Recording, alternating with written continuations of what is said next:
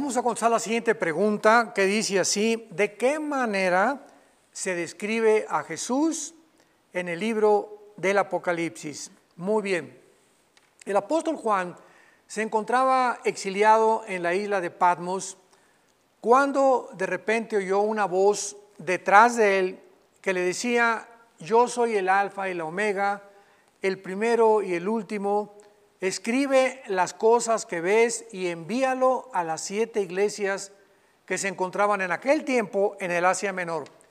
El apóstol Juan voltea para ver quién le está hablando y se encuentra de repente con siete candeleros de oro. Uno, dos, tres, cuatro, cinco, seis, siete, siete candeleros de oro.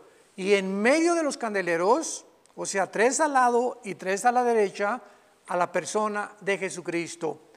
Y el versículo 12 eh, eh, del capítulo 1 de Apocalipsis describe de esta manera a Jesucristo. En medio de los siete candeleros, a uno semejante al Hijo del Hombre, vestido de una ropa que llegaba hasta los pies, o sea, estos, estos vestidos eran regularmente o se describen como de lino fino, blanco, resplandeciente, que simbolizan la santidad y la pureza de la persona de Jesucristo. Dice después, vestido de una ropa que llegaba hasta los pies, ceñido por el pecho con un cinto de oro, que era el cinto que los sumos sacerdotes en el Antiguo Testamento, en el tabernáculo, usaban para entrar al lugar santísimo. Sabemos en el mes de Tishri, que es septiembre, octubre de nuestro calendario solar, para ofrecer el sacrificio en el día famoso de Yom Kippur o el día de la expiación. Dice después que Jesucristo estaba también con un, su cabeza era como blanca, como lana, igual que sus cabellos, simbolizando el, el mensaje y la visión que, Juan, que, eh, que Daniel el profeta en el Antiguo Testamento tuvo en el capítulo 7 de la persona de Dios.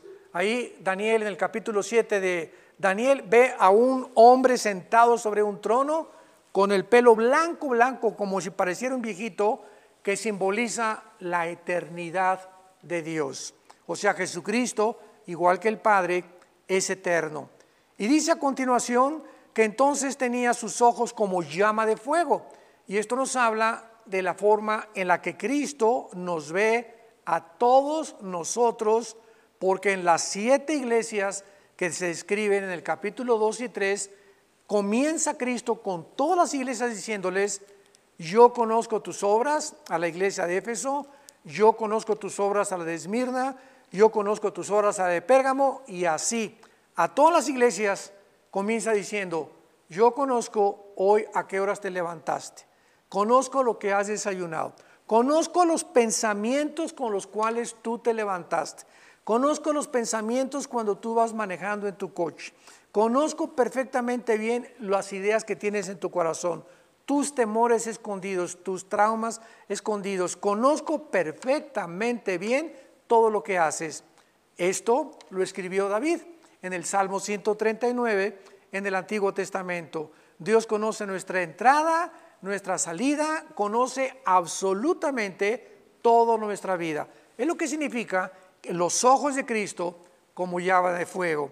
Y finalmente dice el versículo 15, y los pies eran refulgentes como bronce bruñido, como en un horno. O sea, es, el bronce en la Biblia representa el juicio.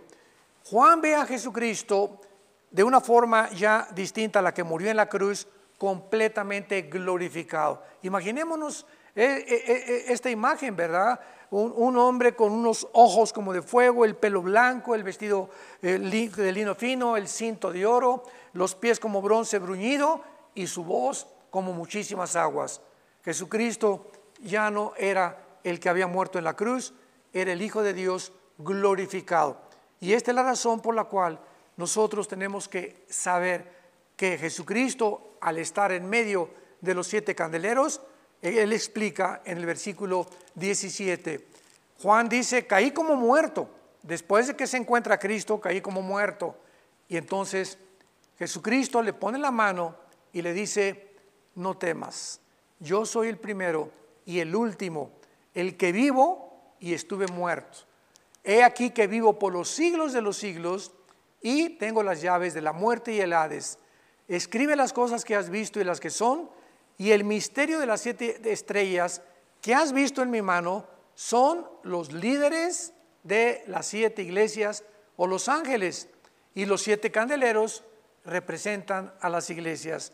Finalmente podemos saber que lo que Jesucristo es en la iglesia, el centro de todos nosotros.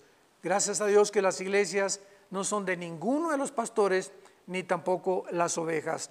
Todo le pertenece al Hijo de Dios y esta es la forma en la que la Biblia describe a Jesucristo, el Hijo de Dios.